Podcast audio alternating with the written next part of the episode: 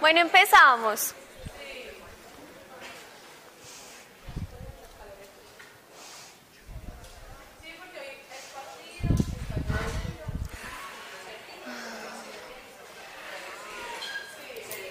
Bueno, bueno, buenas noches.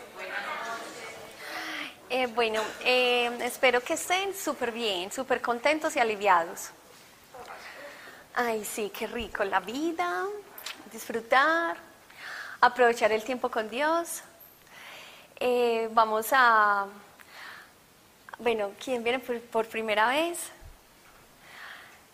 Nadie. Bueno, entonces, eh, sí, hoy pues, cuando voy a hablar de la verdad más grande, juega Nacional.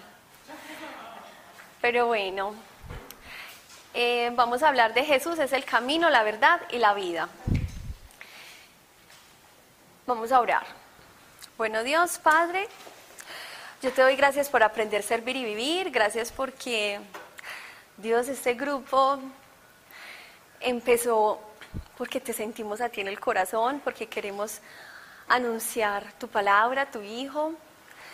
Y gracias porque con el tema de hoy yo sé que vamos a salir con una certeza muy grande de quién es el inexplicable Jesús. Gracias Dios porque tú nos enseñas, pues porque cuando uno tiene el anhelo de servir Señor, tú nos edificas tanto para esto, para venir a contar. Bendito seas tú, Señor, porque pones tus palabras en mi boca. Yo te pido que bendigas los oídos de todas las personas que están acá. Que todo lo que se ha dicho en esta sala, Señor, sea bendecido por ti. Yo los bendigo a todos en el nombre del Padre, del Hijo y del Espíritu Santo. Amén. Eh, bueno, vamos a hablar de Jesús, es el camino, la verdad y la vida. ¿Por qué este tema? Porque este tema yo sentí en el corazón que yo tenía que hablar de este tema. ¿Por qué? Porque ha sido un año, un tiempo, no un año, hablemos de tiempo, eh, donde digamos que he pasado por momentos donde uno se siente cansado, donde uno dice, Dios, ¿qué quiere? Como que tú das, tú muestras, pero queremos avanzar más, Dios. Eh, entonces, he tenido momentos donde de verdad le he llorado a Dios súper fuerte, o sea, donde conozco, donde desconocía el llanto que tenía en mi corazón, donde son gemidos que salen del alma y yo digo, qué impresión, de verdad, cuando uno está mal, cuando va y llora a Dios, se conoce.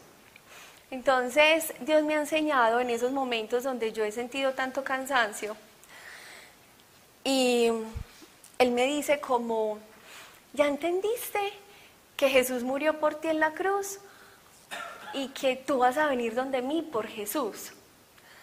Pero yo necesito que tú busques más a Jesús, que le hables a Jesús, que entiendas quién es Jesús y que lo hagas como Jesús.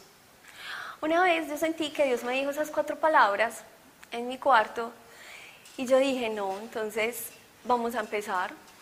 Y empecé de verdad entender que Jesús es el camino, la verdad y la vida. Es el camino que tengo que seguir, la verdad que experimento. Y la vida es como si tengo que voy a tener vida en abundancia. Entonces voy a hablar de esos cuatro puntos.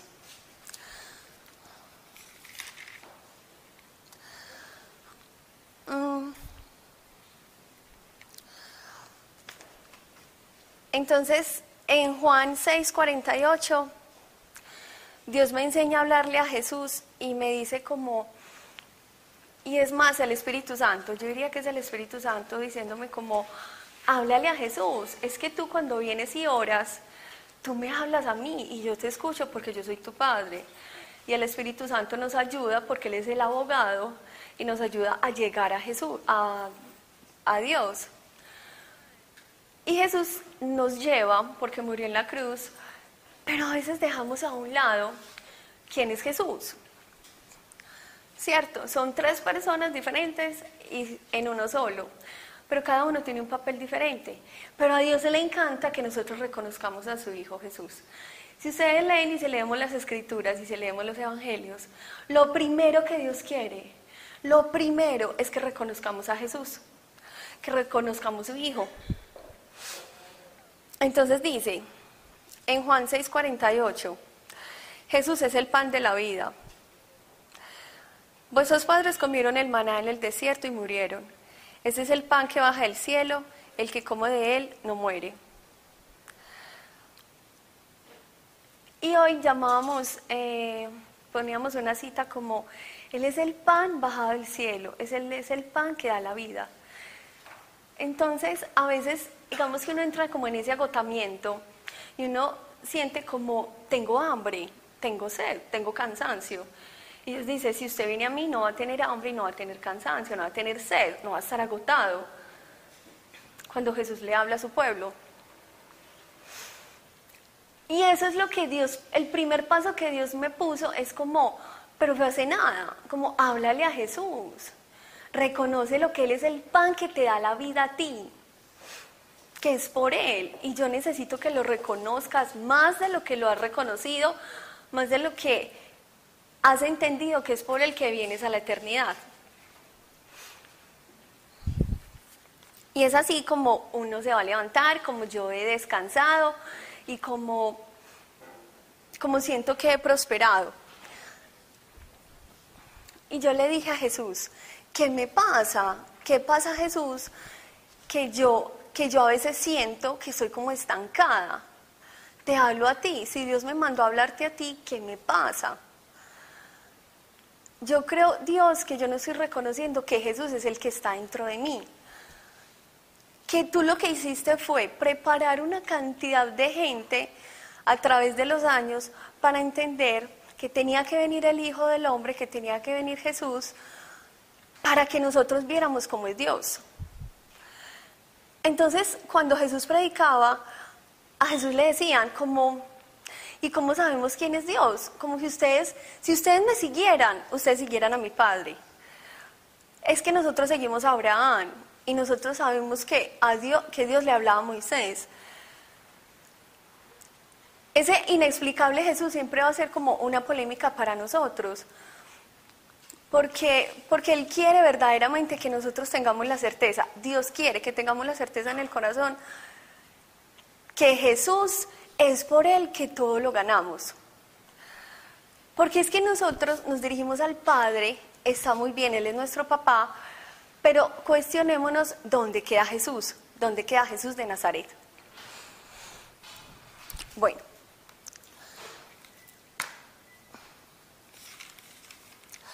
Dice en Juan 6:35, yo soy el pan, el pan de la vida, el que viene a mí no tendrá sed jamás. Y tampoco tendrá hambre. El que cree en mí no tendrá hambre. Entonces yo me preguntaba, ¿yo por qué me siento tan cansada?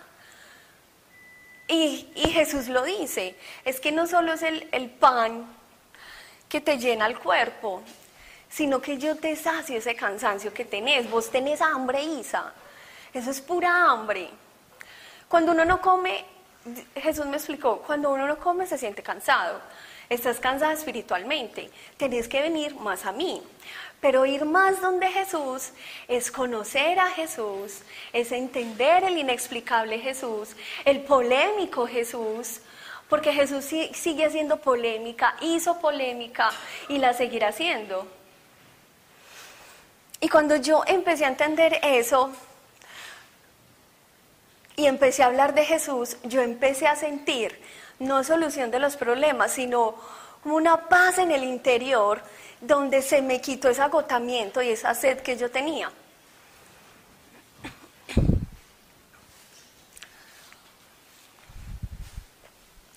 Entonces yo le dije a Dios, ¿yo qué tengo que hacer? Ya le hablé a Dios, ya le hablé a Jesús. Y desde que estoy hablando más de Jesús, desde que digo la palabra Jesús, ese contentamiento que está dentro de mí eh, es, es como más, más fuerte. Me está pasando que la gente se me acerca y me dice, vi algo especial en ti ¿qué tienes? ¿Cómo, estás? Gente de otros países, estamos yendo a trabajar a un, a un café que se llama Starbucks y de verdad que de todas las veces que hemos ido, por ahí dos veces no ha pasado nada, pero hemos ido por ahí 15 veces. Y yo le dije a, y yo le dije a Dios, ¿qué tengo que hacer para sentir más paz y gozo? Entonces Dios me dio la certeza, necesito que entiendas más quién es Jesús. Cuando yo lo entendí, ahí fue cuando esa gracia que hay dentro de nosotros eh, es como si se me hubiera alborotado. Y de verdad, hasta preparé la presentación de Jesús en inglés para poder explicarle a gente de otros países que, qué pasa dentro de mí, que es Jesús.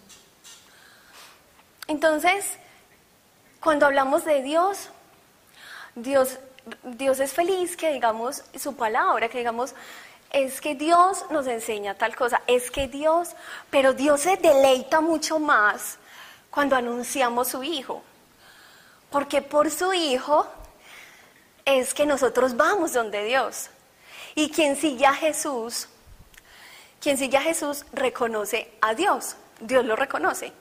Esa es la condición. Yo no estoy diciendo que no vamos a volver a hablar nunca más de Dios, obvio que no. Yo estoy diciendo que a Dios, Dios se deleita cuando nosotros hablamos de Jesús y cuando nosotros reconocemos quién es Jesús de Nazaret. A él le encanta. Tanto que para Dios es demasiado valioso. Yo he tenido esta certeza y la he conversado con Mónica. Para Dios es demasiado valioso que una persona una vez en la vida haya escuchado la palabra Jesús. Yo creo que eso tiene un gran valor para Él. Eh, no sé, gente que viene a este país, a esta ciudad, y si Dios necesitaba que le mencionáramos la palabra Jesús en 10 minutos, y se va a volver a ir para su país y va a decir, pues en Colombia me hablaron de un hombre llamado Jesús, para Dios es muy valioso. Es como si Dios hubiera dicho, te doy esa gracia porque de verdad estás entendiendo que me deleito en mi Hijo Jesús. Dios se deleita, Dios se enorgullece de Él. Y si nosotros hablamos de Él, pues cosas maravillosas van a pasar en nuestras vidas. Bueno, entonces, ¿se acuerdan que Jesús, Dios me presentó eh, que hable de Jesús? Y también me dijo, busca de Jesús. Entonces, a veces nosotros vivimos y llevamos un día a día. ¿Y qué tenemos que buscar? ¿Qué tenemos que consultar? Muchas cosas hay que consultar y aprender de Jesús. Pero, por ejemplo, es rico que en el día a día nosotros tengamos de verdad en el corazón lo que Jesús nos pide. ¿Cierto? Entonces Jesús pide, perdona 70 veces 7, si te ponen, si te cachetean, pues pon la otra mejilla, si te piden la camisa, a la capa. Tenerlo en el corazón para que cuando nosotros vivamos en el día a día, Dios vea la actitud de nosotros de verdad querer ser como su hijo, porque es que Dios lo mandó a él para mostrarse él mismo y Él nos pide como, vea, es que usted tiene que ser así como Él.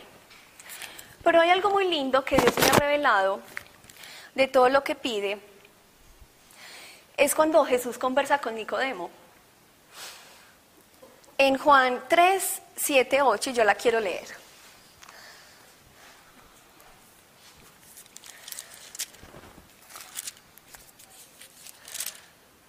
Juan 3, 7, 8 es el pedacito de la parte, es, la parte final como de la conversación para no alargarlo. Y Jesús le dice, lo que nace de la carne es carne y lo que nace del espíritu es espíritu. No te extrañe que te diga, es necesario nacer de nuevo. El viento sopla donde quiere, oye su voz, pero no sabes de dónde viene y a dónde va. Así es todo el que nace del espíritu. Entonces, esta, esta charla comenzó diciendo que yo me he sentido muy agotada. ¿cierto? Por esa ausencia y por, por esa falta de buscar, que Jesús me quita ese agotamiento porque no tengo el alimento. Sí lo tengo, pero no lo he sabido buscar. Entonces, Jesús, entonces Dios me revela, usted ha llorado, Usted ha llorado demasiado duro que usted se asombra, usted como me llora. Usted está cansada, pero entiende lo que Jesús le dijo a Nicodemo. O sea, Dios lo que le dijo a Nicodemo. Cuando un hombre nace de nuevo, lo que hace es nace del Espíritu. Ya nos convertimos en cristianos hijos de Dios. Y dice que el viento sopla y tú escuchas su voz, pero no sabes a dónde viene, no sabes para dónde va y de dónde viene. Eso nos pasa a nosotros. O sea que si nosotros nos sentimos agotados, también es muy normal porque porque a Dios le encanta que nosotros vivamos así, como como qué va a pasar? Yo dependo de Dios. ¿Qué va a pasar? Dios, ¿qué va a pasar con tal situación que me entregaste? Con tal hecho, con X o Y, Z. ¿Qué va a pasar? Pero Dios dice, es que usted nació de nuevo. Usted nació de nuevo, entonces usted va a escuchar el viento que va y viene y usted no sabe de dónde viene y de dónde va. Usted muchas veces va a estar así. Pero es porque a Dios le encanta también que confiemos en Él. Eso es lo que le pasa a un cristiano. Entonces Jesús dice, es necesario nacer de nuevo, pero vea lo que le pasa. Uno también va a estar en duda, pero yo, por la experiencia con Dios, digamos que por esos momentos de intimidad, yo le entiendo a Dios algo, y es que no significa que te conviertas y tú das el paso de conversión.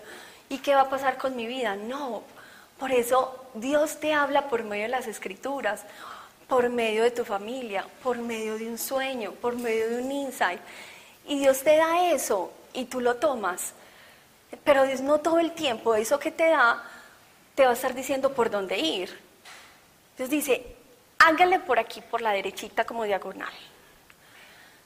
Pero Dios no te va a decir, y luego a la izquierda, y luego a la derecha, y luego saltes esas dos baldosas, cuidado con esa piedra, cuidado que va a llover, cuidado. No, usted va a escuchar que el viento va y viene y usted no sabe para dónde va, de dónde viene. Pero usted tiene que demostrarle a Dios que usted tiene fe y que usted descansa en Él, porque Jesús le explicó a Nicodemo. Entonces Dios me ha enseñado, busca que enseña Jesús. Ya le hablaste a Jesús, busca que enseña a Jesús. Y es tener presente esas citas bíblicas no se trata de memorizar, pero sí de tener presente las que sabemos que a nuestro, a nuestro espíritu, que, lo que a nosotros nos hace falta. Entonces dice, ¿qué pide Jesús? No te digo hasta siete veces, sino hasta setenta veces siete, perdona. Mateo 18, 22. La cita de Nicodemo ya sabemos que lo que nos, lo que nos dice. Amad a vuestros enemigos.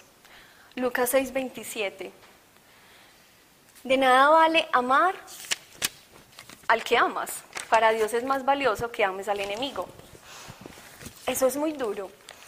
Yo tengo eh, eh, un tema, un dilema con una persona que a mí me cuesta amarla porque es una persona muy difícil y es una persona que hace polémica en la familia. Y yo soy como, ay no Dios, vos sí pedís demasiado. Eso sí está grabando, sí. Vos sí pedís demasiado. Qué cansancio, pues, uno todo el tiempo obedeciendo y así teniendo que hacer. No, no, no me lo soporto y ya. Y perdón. Pero, pero es como el Espíritu Santo Después llega el Espíritu Santo y me muestra como, Isa, vos sabes que tenés la certeza que tenés que hacerlo, vaya, háblele. Y yo voy con un esfuerzo. Y yo, hola, ¿cómo estás? Todo lo hago por Dios. Y me da una cosa aquí, yo, Señor, perdón. Pero es tan lindo que, que de verdad se siente libertad. Se siente una libertad y un descanso. Y donde uno dice, bien, estoy agradando a Dios solo por eso, ni siquiera por esa persona, sino donde uno dice, mm, bien, agrade a Dios. Te amo tanto a Dios que te agrado. Me encanta sentir que te agrado, ni siquiera por esa otra persona. Uno lo hace por Dios, porque es nuestro Dios, porque es nuestro rey, porque es nuestro papá, porque le encanta le encanta que nosotros hagamos lo que Jesús nos pide. Él se deleita en su Hijo Jesús. Entonces Dios dice, búsqueme y busque lo que yo les pido y haga lo que yo les pido. Pero, pero hágalo de verdad, que uno sienta la certeza en el corazón que es el Espíritu Santo diciéndole, y usted va a sentir libertad. Y va a sentir que le obedece a Dios. Y cuando uno le obedece a Dios, uno a veces hace bobadas. Bobadas para el mundo.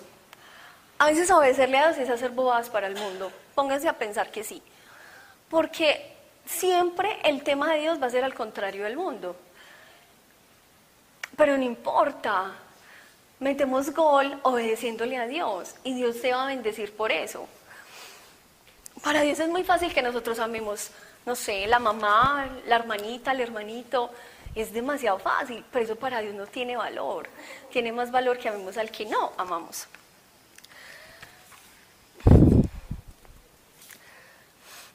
Hay que desprenderse de las cosas. Al que te quita el manto, dale la túnica. Uno es súper apegado a las cosas. A cosas que, no sé, que a la ropa, a cositas que nos regalaron. A veces somos como guardando y ni siquiera lo usamos. Somos súper apegados y hay que aprender a ser desprendidos. Y a veces nos piden cosas que, ay, yo no le voy a dar eso. No, solo por Dios. Hágalo por Dios y Dios, lo, Dios va a hacer algo, Dios le va a mandar otra cosa más grande. Y yo lo he comprobado muchísimas veces. Uno regala algo que uno no quiere regalar porque el otro se lo pidió, porque una tía dijo, ay, tan bonito hizo, regalámelo. Yo sé que usted después te compras otro. Cuando esas, esas tías que creen que uno es rico y tiene plata para todo.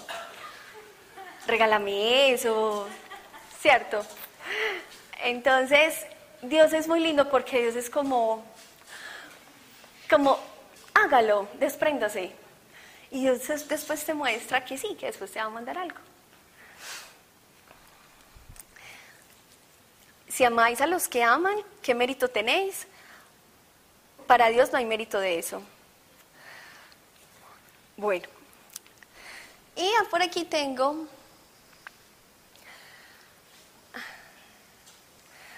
Bueno, listo, no, ya. Como tener en el, en el corazón presente lo que Jesús nos pide. Y dirigirnos a Él. Vamos en eso, vamos en hablarle y buscarlo. Dios, ¿por qué me dijo buscarlo así? Porque esa fue la forma como se, me manifestó, pues yo se los testifico así. Buscar es ir a hablarle también. Por eso es como la forma que Él me lo enseñó. Pero viene el que, el que más me encanta, que es entender, entender a Jesús. Porque es muy fácil, ahí están las parábolas. En la Biblia están las parábolas y Dios nos muestra qué pide Jesús. Pero hay que entender ese inexplicable Jesús. Que si hoy vos vas y hablas en la calle y decís vos a qué te dedicas, mencionas tu trabajo y decís que sos una sierva y sos amiga de Jesús y te encanta hablar de Jesús, siempre va a haber revolución en el otro. El otro siempre se va a impresionar, el que no cree. Por eso se trata. Entonces, Jesús es un hombre que, que revoluciona y sigue revolucionando al mundo. Pero ¿qué importa que revolucione? Porque es que él es, la, él es la única verdad. Él es el Cristo. Él es vida. Él es el camino para llegar a Dios. Pero Jesús siempre tuvo la intención de ser un hombre que, que hacía, que hacía eh, escándalo. Jesús en la palabra de Dios, si ustedes ven, Él no es, Él no se presenta como un tipo bueno. Él es un hombre que asombra a las demás personas. es el que voltea tu vida, es el que cambia tu vida, es el que cuando vos lo recibís, cosas grandes empiezan a pasar en tu vida. Es inexplicable como un hombre, como nosotros de carne y hueso, viene, lo recibís y tu vida te cambia. Ese es el inexplicable Jesús. Es un hombre polémico, Es un hombre que hizo controversia, es un hombre que confundió a muchos, es un hombre que habló con parábolas y con acertijos. Es un hombre que sanó a los enfermos, resucitó a los muertos, escandalizó, le produjo alergia a los religiosos. Le dijeron hasta usurpador. Eso es lo que más me gusta de esta charla. ¿Quién es ese inexplicable Jesús? Que vos vas, vas y le hablas a un café donde llegan ingleses, donde llegan norteamericanos con una intención de no sé qué, pero decís Jesús y miran para abajo, miran para un lado, esta niña habla de ese hombre y vas a quedar como la más extraña de todo el café. Pero y si Jesús lo hacía, yo cómo no voy a quedar como la, la crazy del café, la que tiene en la mesa una Biblia, donde me han dicho, ¿es un diccionario? No, es una Biblia. Y han sido conversaciones muy lindas. Ayer tuve una como, como, ¿qué lees? ¿Es tu diccionario? Y yo, no, es mi Biblia. ¿Y qué resaltas de la Biblia? Y yo, a Jesús. ¿Y qué dices de Jesús? Que es lo primero que Dios pide que, e, que creamos en Él. Y no es muy sencillo. Sí, es que Dios es un Dios sencillo. Ok, se acabó la conversación. es muy, es, es un hombre que sigue revolucionando. Y eso es lo que Dios nos pide. Eso es lo que yo le entiendo a Dios y por eso es esta charla. Usted está cansada, usted está agotada, pero sabes que yo me deleito en que entiendas quién es mi hijo. Yo me deleito en él. Y vos te vas a levantar si entiendes que él es el pan de vida. Ya entendiste que es por Él que llegas a mí. Ahora necesito que entiendas que Él es el pan que te da la vida.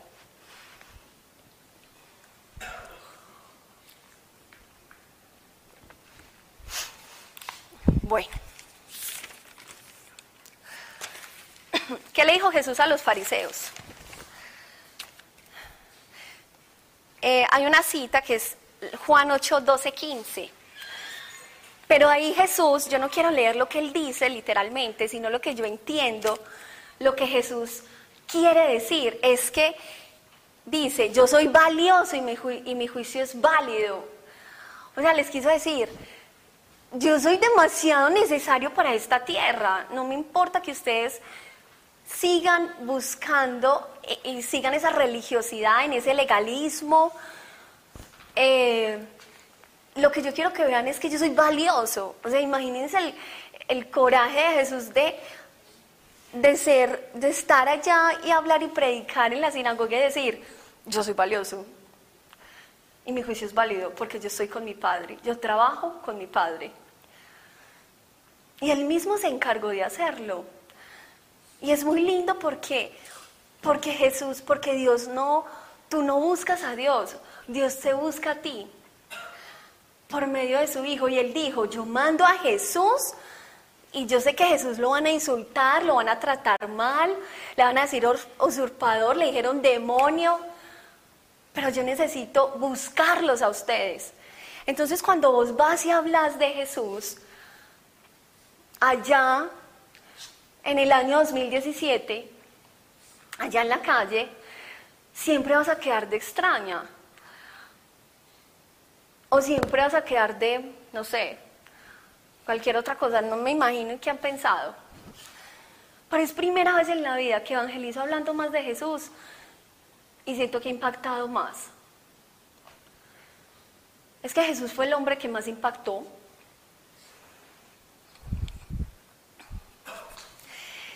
Bueno,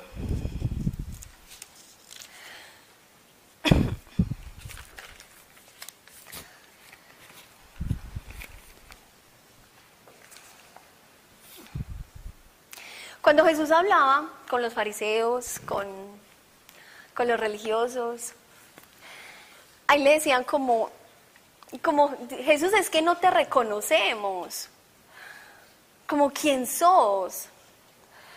Y le gritaban, ¿cierto? Lo que ya hemos dicho.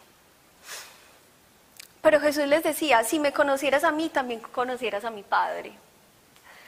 Entonces miren que vuelvo y retomo.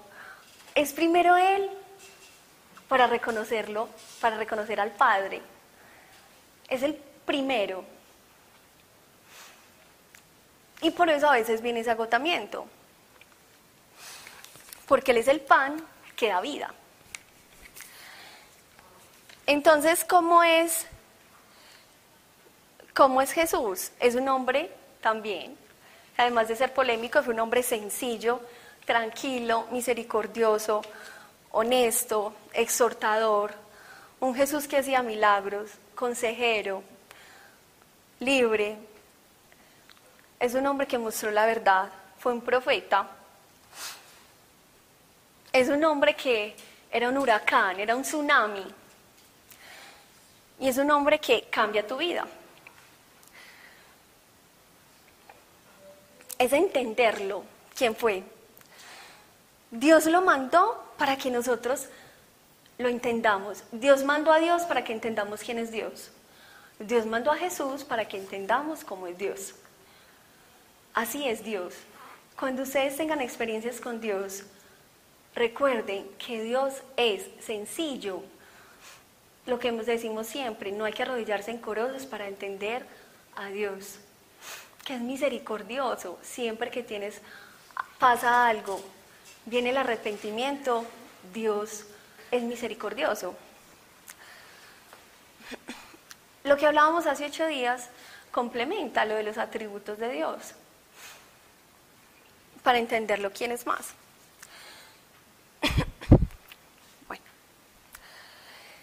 Eso es, algo que yo he, he visto y es que, perdón, lo he vivido y Jesús les dice, en Juan 8:42 dice,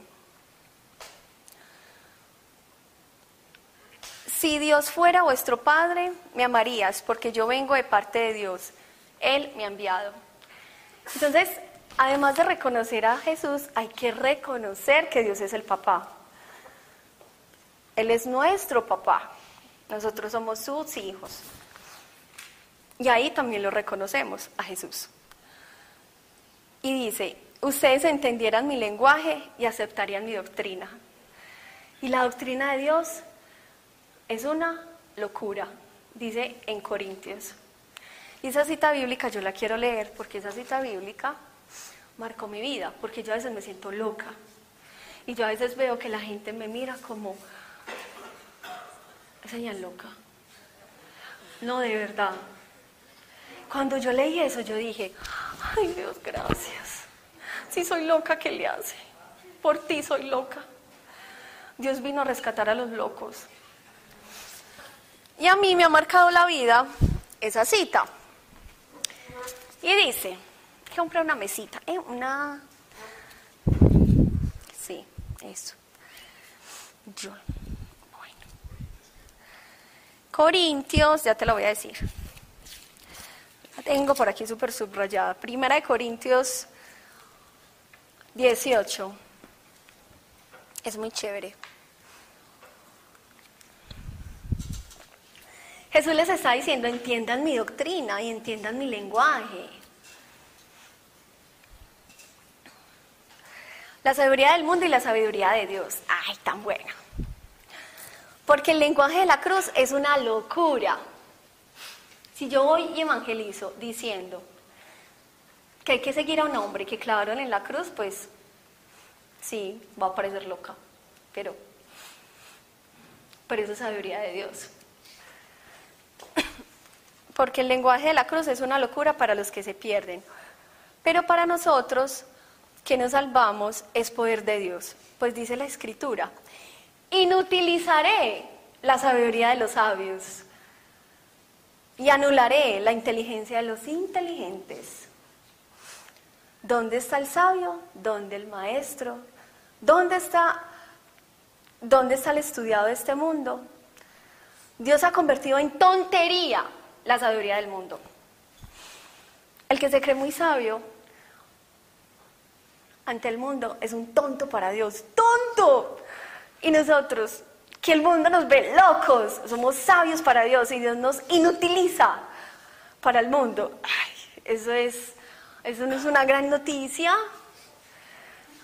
porque es que yo no sé cómo son sus vidas, yo no sé cómo es su servicio, pero estamos, yo soy la que estoy aquí parada.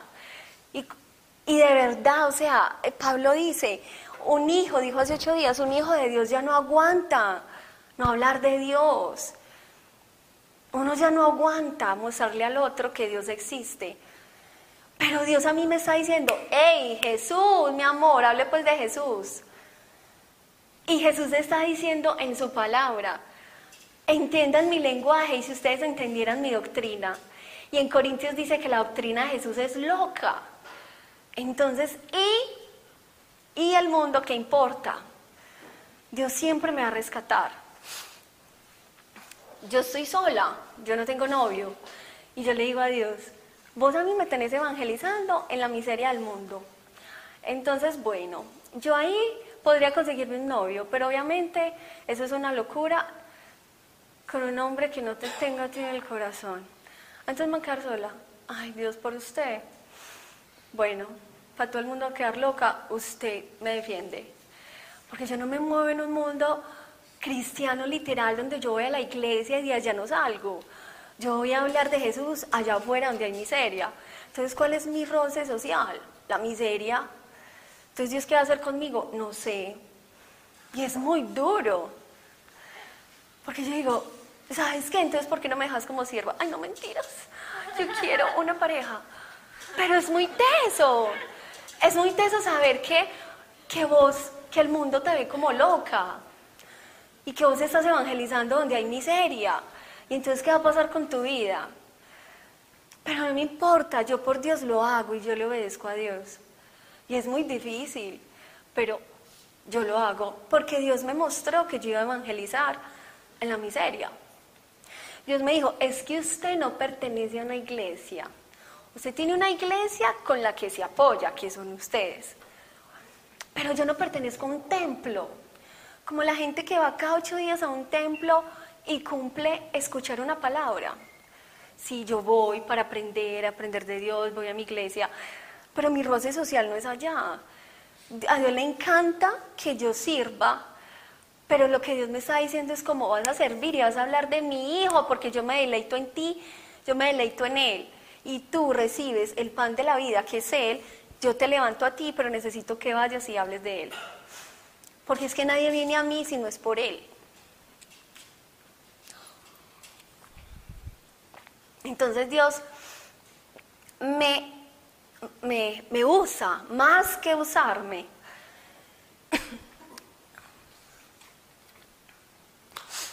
Entonces, yo les digo a ustedes, ¿cómo estamos hablando de Dios? ¿Cómo estamos contándole al otro o qué le estamos diciendo al otro? De verdad, que, ¿cuál es el protagonista de toda esta historia? Es Jesús de Nazaret. Pues la locura de Dios es más sabia que los hombres. O sea, de ver un hombre clavado en una cruz. Y la debilidad, de Dios más fuerte que los hombres. Y el que quiera presumir de algo, que presuma de lo que ha hecho el Señor. Nunca presumamos de lo que nosotros hacemos. Todo es para la gloria de Dios, hasta para quedar mal. Yo quedo, yo voy a hablar a Jesús y me agacho en la cabeza como, es que la gente todavía piensa de verdad, o sea, el mundo está lleno de religiosidad, como una niña que habla de Dios y que está haciendo aquí en este bar, pues, o en este café. Pero no, hasta para quedar mal, bien delante de Dios y mal delante del mundo, pues todo es por Dios. Entonces, Jesús dice, y se entendieran mi lenguaje y aceptaran mi doctrina, eso es. Eh, también, ¿qué significa eso? Que a Jesús, que Jesús anunciaba, o sea, Jesús predicaba todo lo contrario que hacían los religiosos. O sea, ellos decían, guarden el sábado, lávense bien las manos, sigamos las leyes mosaicas. Pero Jesús decía, hay que perdonar a esta mujer adúltera. Ya no se le va a apedrear más. Hay que perdonarla, váyase. Y quien ha pecado, pues quien no ha pecado, que tire la primera piedra. Y era todo lo contrario. Y a los fariseos y a los religiosos les daba demasiada rabia. Entonces Jesús revolucionó el mundo y lo va a seguir haciendo con todos ustedes y todos sus descendientes y todo su linaje de vida. Y ustedes tienen que ver que sus vidas se van a convertir en una, en una revolución y que ustedes para el otro van a hacer eso. Y ustedes están anunciando es el Hijo de Dios. No se están anunciando a ustedes. No somos nosotros, es Jesús en nosotros. Entonces hay tres cosas que aprendí y es, Jesús es, fue asombroso, pero Jesús nunca fue un tipo bueno para nadie. La Biblia no lo especifica nunca como un tipo agradable. Jesús asombraba a la gente, pero nadie fue indiferente al paso de Jesús. Nadie, nadie, ni, ni los que querían escucharlo, ni los fariseos, ni, ni los religiosos. Para nadie fue indiferente. Jesús tocó el mundo. Yo me imagino a Jesús hablando de en el sermón del monte, si te cachetean en una mejilla, pues pon la otra. Y ellos pensando que había que seguir las leyes mosaicas. Pues claro, tenía que recibir un insulto. Ellos decían, pues no te atrevas a hablarnos así, usurpador, eres el demonio.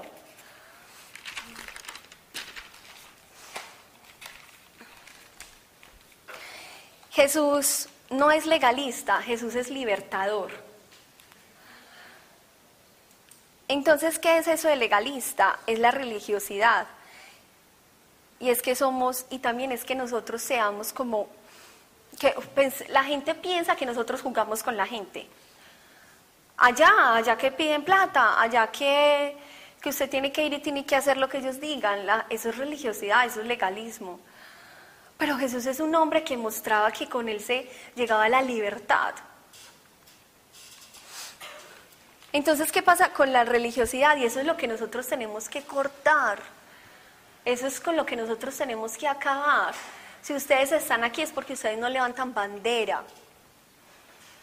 Porque yo no levanto bandera, porque nadie levanta bandera. Aquí simplemente se habla de lo que Jesús hace e hizo y lo que hará con ustedes. Aquí no se trata de decir, y no entiendo tú en qué estás. No es que yo no estoy en nada, yo estoy con Jesús de Nazaret. Y es así de verdad como nuestros corazones y nuestras vidas van a crecer abundantemente mucho más. Eh, pues hoy en día digamos que todavía hay iglesias muy legalistas que son las mujeres que se tienen que poner falda, que no se pueden pintar el pelo, que no se pueden depilar. Jesús no es eso, Jesús es libertador. Y, todavía hay religiosidad y es que son las personas que que basan como las experiencias de su vida con la iglesia y dicen como, pues si yo soy bueno, si yo soy correcto, pues yo pertenezco a esa iglesia. O sea, eso no es Jesús. Jesús no es nada de eso. Jesús muestra la libertad. Piensen que, que con Él es, es la única verdad y al ser la única verdad, pues Él nos hace libres. Porque si yo voy con esa verdad que es Él, que me comporto como Él pide, que voy con arrepentimiento, pues quedo libre de todo lo que siento y sigo la vida. ¿Qué pasa con Jesús? Que Él vino para darte libertad. Tú nunca vas a sentir condenación, siempre te vas a sentir amado. Y tú puedes ir donde Jesús muy sucio, vuelto nada, lleno de mugre, y Jesús te va a liberar. Entonces, llévense eso en el corazón. Él sí es libertador y no es legalista. Él no fue un hombre bueno para la palabra, pero sí fue un hombre asombroso.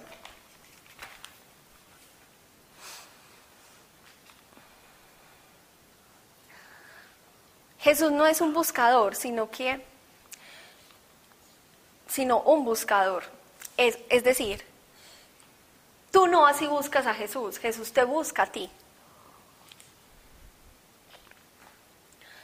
Lo que hablaba, lo que yo les decía ahora, lo que hizo, lo que hizo Dios mandando a Jesús fue, yo necesito que la miseria del mundo termine con mi Hijo Jesús, para que ustedes lleguen a mí.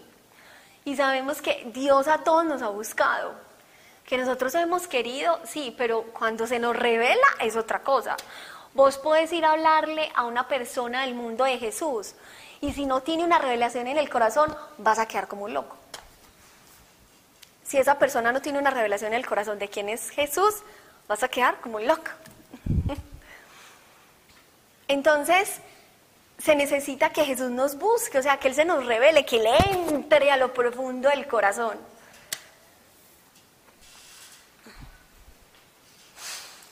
¿Qué quiere decir esto? Que Jesús no está lejos, que Él no está incomunicado, que Él se humilló y se rebajó para buscar al hombre.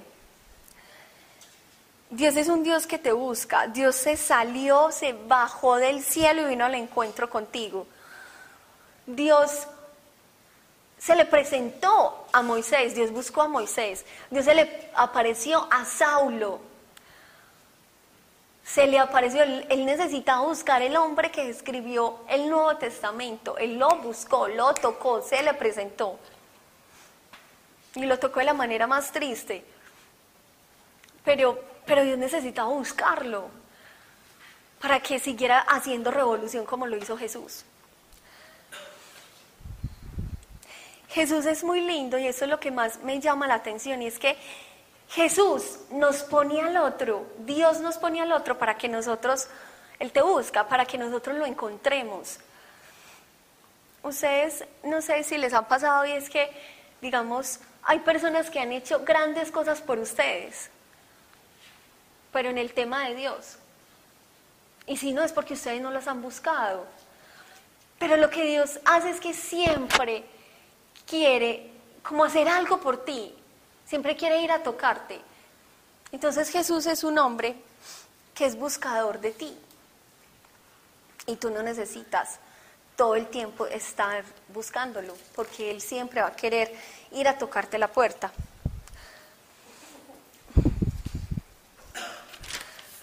Bueno.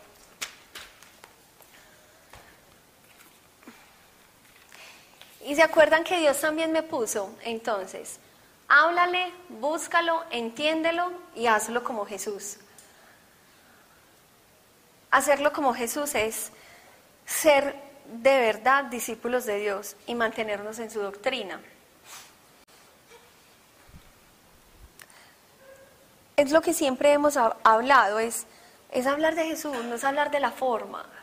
No es decir, tenés que ir a una iglesia, y tenés que ir a cumplir ciertos requisitos de la iglesia. No, no. Es hablarle al otro de la paz y, la paz que sobrepasa todo entendimiento si recibes al Hijo de Dios.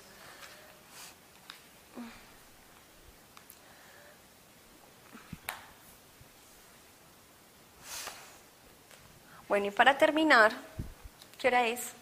Porfa. Va, bien. Hay algo muy lindo que aprendí ahora y es que a ustedes no les pasa que cuando uno eh, eh, está en el servicio uno también se cansa y uno necesita como, como esos amigos de Dios o esos amigos a veces de la calle también.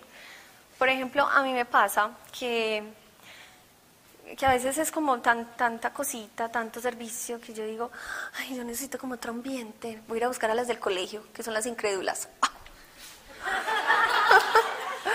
Y ellas me hablan y me hacen reír, y me voy para la ceja, y vamos a dar una vuelta. Y no, no, qué risa, ¿cuál?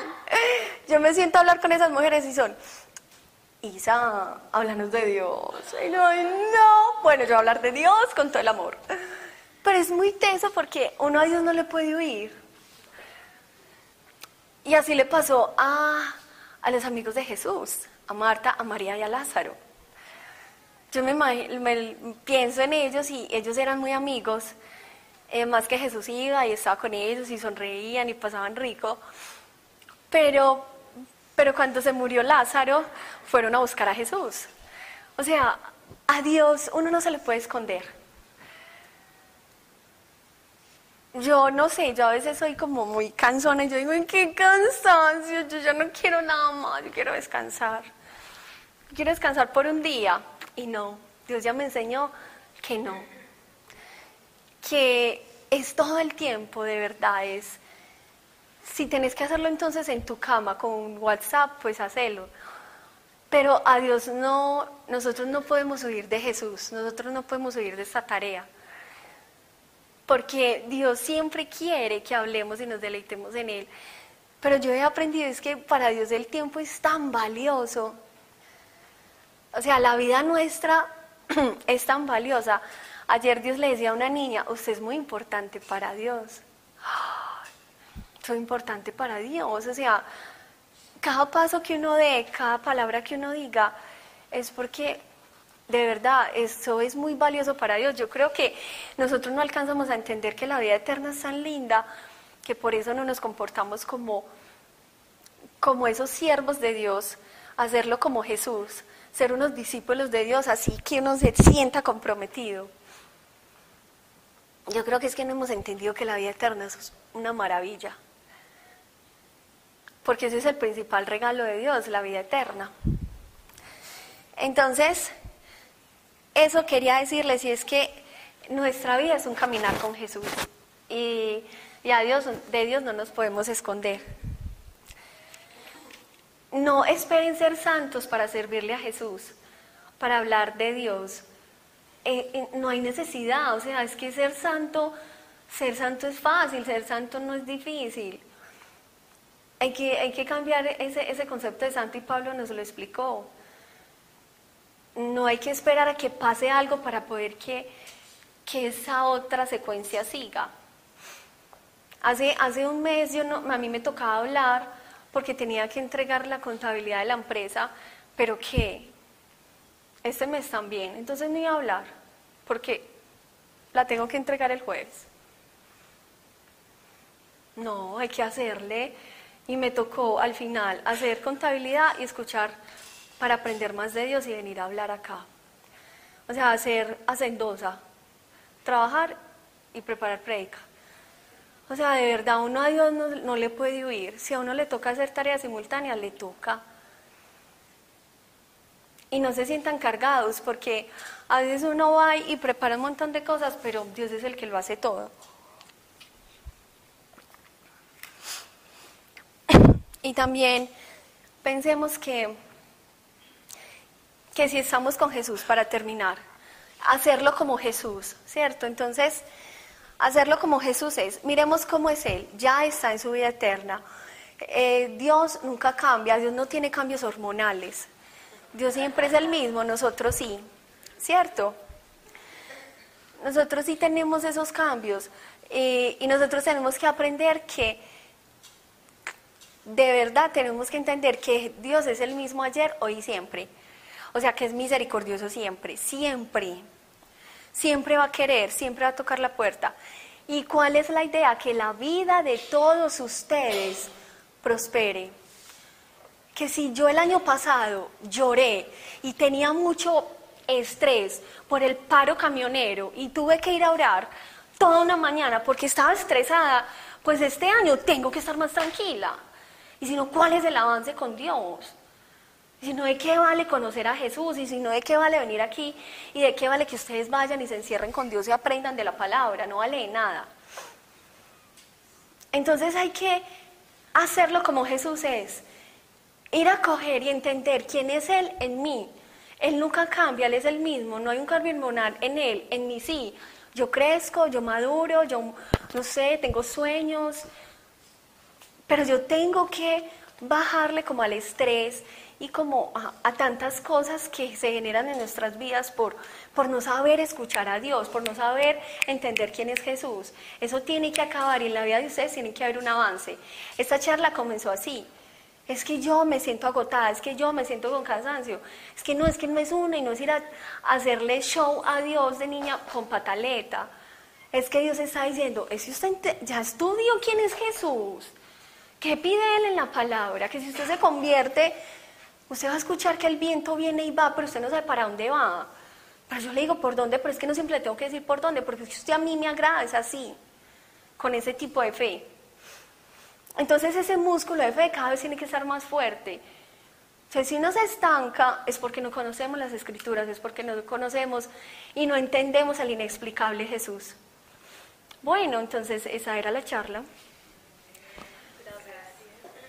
Bueno, entonces voy a orar. Bueno, Dios Padre, yo te doy gracias por, por la vida de todos ellos. Yo te quiero pedir que ellos se lleven en el corazón algo especial de, de, esta, de esta charla, Señor. Padre, gracias por Jesús. O sea, es por Él que tenemos todo. Bendito seas tú, Señor. Bendito seas tú, Padre. Porque nos das todo, Señor, para venir aquí a hablar de ti, para ir a vivir, para salir allá afuera a contar de ti. Porque tú nos preparas para grandes cosas que vienen. Tú nos preparas, Señor, porque a ti te encanta hacernos más fuertes. Eso es lo que pasa contigo.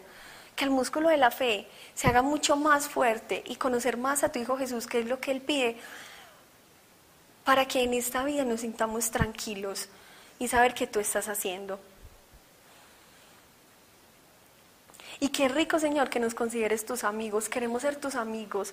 Tú le cuentas los planes a tus amigos. Gracias porque nos explicas hoy más quién es tu Hijo Jesús. Revélanos en el corazón. Él fue un hombre asombroso. Él es un hombre que te busca. Y Él es un hombre que te da libertad.